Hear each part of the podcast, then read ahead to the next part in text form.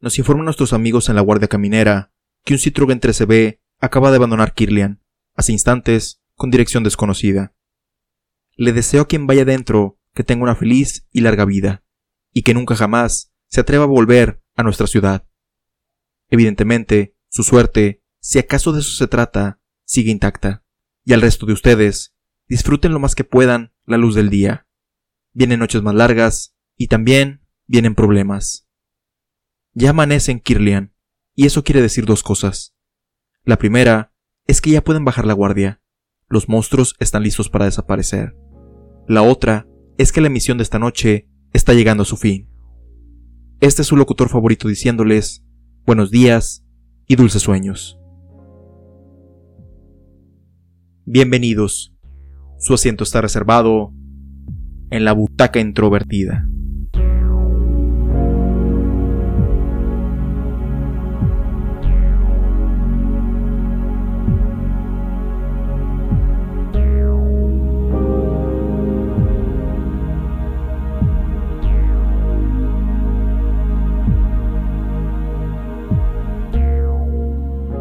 La frecuencia Kirlian es una serie animada creada por Cristian Ponce.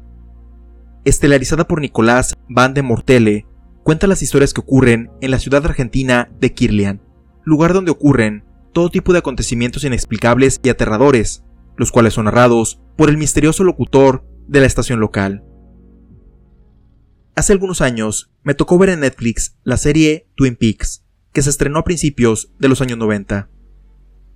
Además de que disfruté mucho la experiencia de verla, sin saberlo, me hizo darme cuenta de un tipo de escenario para historias que se convertiría en uno de mis favoritos, siendo este el de una comunidad que tiene en sus entrañas un oscuro y sobrenatural secreto.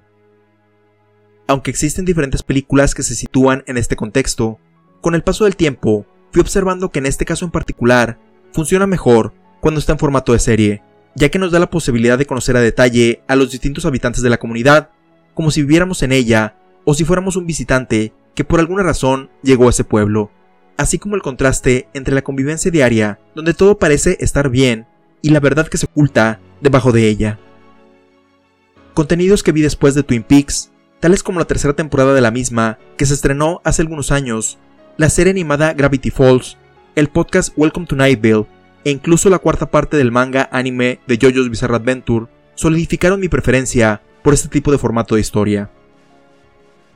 Como se habrán dado cuenta, todos estos contenidos se produjeron fuera de México, donde lo más parecido que se ha realizado, al menos en mi conocimiento, han sido telenovelas, tales como El Maleficio o La Chacala, que tienen algunos elementos de terror, pero no son exactamente lo que estaba buscando, y tampoco se diferenciaban de otras novelas, ya que aunque estas historias no se promocionan como de miedo, contenían brujería o personas sobreviviendo terribles accidentes. Además de que, una de las cosas que más me gustó originalmente de Twin Peaks fue como visualmente es muy parecido a una telenovela, pero le daba un giro con el tono de las conversaciones y el toque surreal que le añadió uno de sus creadores, David Lynch. Por esta razón, fue muy gratificante encontrar una serie que no solamente contenía esos elementos muy particulares, sino que le daba su toque personal y además era una producción en español realizada en América Latina, en este caso, Argentina. La frecuencia Kirlian utiliza el formato de una estación de radio local, donde además de servir como un servicio a la comunidad, con anuncios de los sucesos más relevantes de la semana y, principalmente, las llamadas que reciben por parte de las personas que habitan la ciudad de Kirlian, o que por desgracia su destino las ha hecho llegar a este lugar. A lo largo de sus seis capítulos disponibles, hasta el momento de esta grabación, narra historias que contienen licantropía, seres inmortales que chupan la sangre de otros, brujería, entidades cósmicas incomprensibles, animales que hablan el lenguaje humano, telepatía, así como transferencia de conciencia. Pero como la mayoría de los relatos de terror memorables, estos elementos no se utilizan solamente porque sí, sino que están anclados en experiencias humanas reales, que a su vez los hacen más aterradores, y de los cuales hablaremos más a detalle después del corte musical.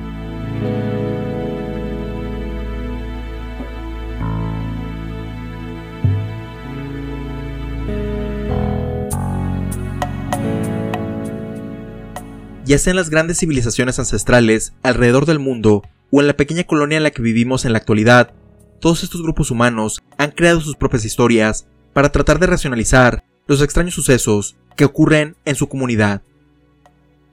Aunque gracias a la ciencia podemos explicar el origen de muchas cosas que creíamos sobrenaturales, hasta la fecha se siguen contando este tipo de relatos entre los habitantes, ya sea por su propio entretenimiento o por un alto grado de superstición. Y este también es el origen de los clásicos cuentos de terror, donde se tomaba un hecho o persona de la vida real y se exageraba lo más posible para contar una moraleja o aprendizaje de la vida real. Por ejemplo, es de conocimiento general que Drácula está basado en partes de la vida de Vlad Tepes Dracul, quien aunque no chupaba sangre de otras personas, cometió actos brutales ante sus oponentes. Con esta base, se le dio forma al vampiro que la mayoría de las personas conoce y que sirve como formas de ejemplificar no solo la ironía de tener una vida eterna y poder, pero al mismo tiempo ser vulnerable ante las cosas más simples como la luz del sol, o también como analogía sobre los efectos que tiene la lujuria y la avaricia sobre los más desprotegidos. Por su parte, Frankenstein habla sobre el deseo humano de jugar a ser Dios. El hombre lobo, así como el Dr. Jekyll y el Sr. Hyde, sobre la lucha interna del deseo y la razón en las personas. El monstruo de la laguna negra trata sobre la xenofobia, etc. Sin embargo, muchas de las historias sobrenaturales que ocurren en el barrio tienen que ver más que nada con chismes para difamar a alguno de los vecinos, inventos derivados de la imaginación de los infantes, historias nocturnas que ocurrieron durante una borrachera o de camino a algún lugar, después de tener varias horas sin dormir, etc., las cuales no tienen realmente una moraleja y la explicación real es bastante simple, aunque también puede darse el caso de que sean verdades a medias. Por ejemplo, es un caso muy común que entre los alumnos de una primaria o secundaria circula el rumor de que en la institución se aparecen fantasmas o que la construcción está encima de un cementerio. Si bien esto normalmente es parte de la imaginación o el querer hacer más interesante algo cotidiano, en mi colonia esto tiene su parte de verdad, ya que los terrenos cercanos a donde ahora está la primaria fueron ocupados en 1846 por un ejército estadounidense al tratarse de un gran bosque en ese entonces, dentro del cual enterraron a sus muertos en ese territorio antes de seguir su camino. Por otra parte, mis padres me cuentan que la casa en la que vivían antes de que se mudaran al hogar donde crecí, y que curiosamente estaba al lado del terreno que mencioné hace algunos momentos, se caracterizaba por varios ruidos y sombras que se aparecían a distintas horas del día, lo cual, aunque no me tocó nunca visitarla, siento que pudieran explicarse de diferentes formas, ya sea corrientes de aire, inclinación de la luz por los árboles cercanos, o incluso personas en el techo que trataron de robar a los vecinos, en lugar de achacarle estas apariciones a los espíritus gringos de los que algunos hablaban. Y es precisamente en mezclar partes de la realidad cotidiana de una comunidad con ciertos aspectos que se pudieron haber dado y otros elementos de terror en la cultura pop, donde la frecuencia Kirlian sitúa sus diferentes historias, para dejarnos explorar algunos de los miedos que la mayoría de las personas tenemos en algún punto de nuestras vidas. El primer episodio es principalmente la introducción a la ciudad de Kirlian, donde se establece el tono de lo que será la serie, tanto en su guion como en animación, donde muchas cosas, aunque parecen ser humanas o normales, realmente no lo son, pero se tratan como hechos cotidianos. El miedo que explora es el encontrarse en un lugar que no conocemos, tal y como le ocurre a Cain Eldritch, que se ve envuelto en la rareza del lugar y termina siendo víctima de este aunque de manera no tan exagerada, es como cuando vas de viaje de negocios o de intercambio a otro lugar y el choque cultural es fuerte, por lo que puedes comenzar a sentir rechazo por parte del resto de los habitantes o incluso una persecución derivada del racismo o una diferencia fuerte de ideologías. En el segundo, además del temor de llegar a un lugar desconocido, vemos una historia de otra visitante accidental a la ciudad, que refleja el miedo a la muerte que ronda la existencia humana tanto la propia como la de nuestros seres queridos, de que la vida es tan efímera que podemos lograr muchas cosas y aún así no nos alcanza el tiempo suficiente para estar con las personas a quienes amamos. Adicionalmente, esa sensación de cuando perdemos a alguien y el mundo parece seguir su curso, indiferente de nuestra desgracia e incluso con un aparente desprecio de su propia vida. Si bien este mensaje me llegó cuando vi el episodio originalmente, en esta segunda vez se me hizo más fuerte con todo lo que está pasando actualmente, de cómo hay personas que han perdido familiares y amistades gracias al COVID-19, pero hay otros que siguen arriesgándose y negando los peligros de este, simplemente porque no creen en su existencia, debido a que nadie cercano a ellos ha atravesado por esta lamentable situación, gracias a una falta de empatía que empeora la situación y propaga más tristeza. Durante el tercer episodio, vemos algo que quizá ya habíamos hablado en este podcast, y es sobre la tradición y el tratar de preservarlas ciegamente. En este caso, el Consejo Vecinal trata de que los monumentos y prácticas dentro de Kirlian se mantengan, aunque esto signifique sacrificar a la juventud de la ciudad. Personalmente, no siento que hay algo inherentemente malo en tener y celebrar las tradiciones de un país, ciudad o círculo social, siempre y cuando se revisen constantemente si realmente vale la pena continuarlas efectuando, ya que pudieron haberse establecido en una época donde lo que hoy es visto como algo malo pudo ser la normalidad en ese entonces. Defenderlas simplemente porque así son las cosas, es parte de nuestra identidad, o es lo que me enseñaron, a pesar de ver que simbolizan intolerancia o celebran la opresión de un sector de la población, no siento que sean argumentos suficientes para que se continúen efectuando. Los seres humanos vivimos en la contradicción de estar constantemente evolucionando, pero también en la comunidad que nos provee tener una rutina y la seguridad de lo que conocemos. Y hay quien aprovecha esto último para preservar conductas que nos impiden avanzar como sociedad, por lo que está en nosotros superar ese miedo para lograr un cambio verdadero en nuestro entorno.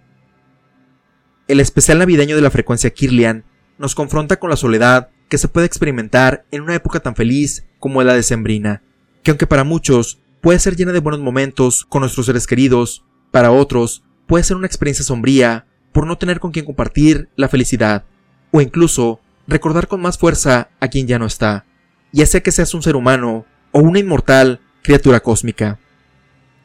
Adicionalmente, también vemos cómo en ocasiones sucede que por no querer arruinar el momento o una imagen feliz que queremos proyectar, no afrontamos algunas problemáticas dentro de nuestra familia o comunidad, tales como la violencia o abuso que pueden estarse dando en las entrañas del ambiente con el que convivimos diariamente.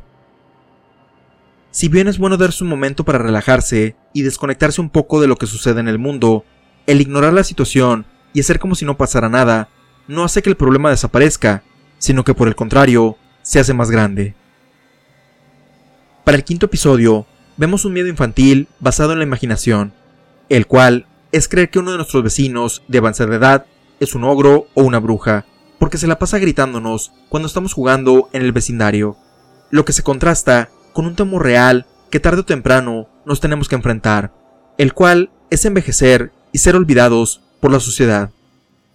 A pesar de su experiencia o sus logros a lo largo de su vida, las personas mayores pueden llegar a ser consideradas como una carga para sus familias, debido a los cuidados que requieren por la degradación natural de sus cuerpos o por alguna enfermedad, sin importar que ellos los hayan cuidado cuando eran pequeños. Y no es que solo debamos ser considerados con ellos porque fueron buenos con nosotros o simplemente porque son parte de nuestra familia, sino porque la consideración y la empatía con los demás deben ser parte de nuestra vida diaria. Relacionado con esto, el caso del sexto episodio explora el temor de ser descartado por nuestro entorno, pero en esta ocasión, no por contar con una edad avanzada, sino por tener una enfermedad que nos deja en un estado donde estamos atrapados en nuestra propia mente, pero incapaces de interactuar con los demás. Es muy fácil para muchas personas opinar que aquellos que se encuentran en esta situación es mejor que los desconecten o que les practiquen la eutanasia para que ya no sufran ellos y su familia, pero nunca sabemos lo que está pasando por la mente de la persona o si se pueda recuperar. Y no es que esté en contra de que se tomen estas decisiones si se consideran prudentes, o fue el deseo de la persona previo a tener esa condición, solo que el hecho de automáticamente deshumanizarlos se me hace muy miserable de parte de las personas. Además de sus historias, otra de las cosas que me gusta de la frecuencia Kirlian es que aunque todos estos relatos son autoconclusivos, poco a poco va sembrando las semillas de una narrativa más grande, ya que mediante la constante de la estación de radio y el conductor se van mencionando varios elementos que se repiten y que van expandiendo el universo de la enigmática ciudad de Kirlian, como la anticipada noche del cometa y las repercusiones que esto pueda tener entre sus pobladores.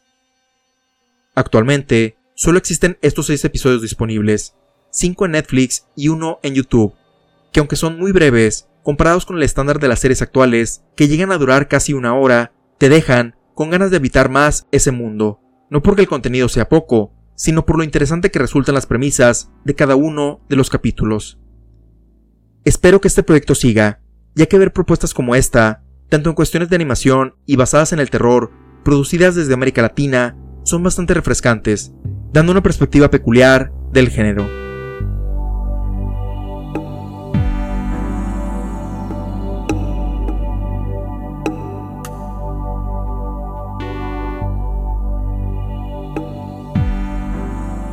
Aunque superficialmente se le pudiera acusar de plagiar al podcast Welcome to Nightville en su formato, este juicio no solo sería equivocado porque la idea había circulado desde antes del estreno de ese programa, sino porque también le agrega su propia perspectiva y estilo al formato de una ciudad donde suceden cosas macabras y tenebrosas. Con una animación particular que parece ser simple, complementa muy bien el relato que se está contando, con un diseño de personajes un tanto ambiguo, que no solo nos permite imaginar más allá de lo que se nos muestra en pantalla, sino el también proyectarnos en cada una de las historias.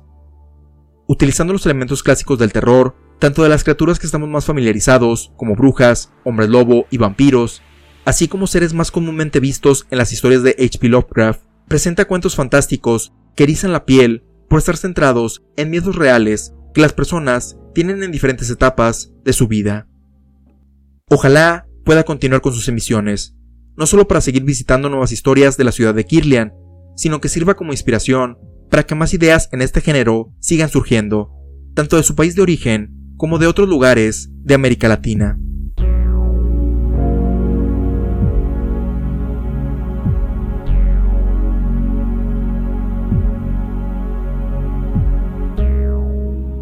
Te recordamos que puedes compartirnos tus opiniones, ideas, sugerencias y o comentarios sobre la frecuencia Kirlian o cualquiera de nuestros episodios anteriores al correo contacto Puedes escuchar todos los episodios en butacaintrovertida.com, Anchor, Spotify, Apple Podcasts, Google Podcasts, Stitcher, TuneIn, entre otros, así como tener notificaciones de cuando se publican, suscribiéndote a nuestro RSS o en las redes sociales oficiales facebook.com diagonal introvertida instagram.com diagonal introvertida y twitter.com diagonal b introvertida. Si deseas ayudar a impulsar este podcast, déjanos una reseña positiva en Apple Podcast y compártelo con tus amigos en redes sociales. Hemos llegado al final de este episodio. Te esperamos en la próxima función, donde ya tienes tu asiento reservado en la butaca introvertida.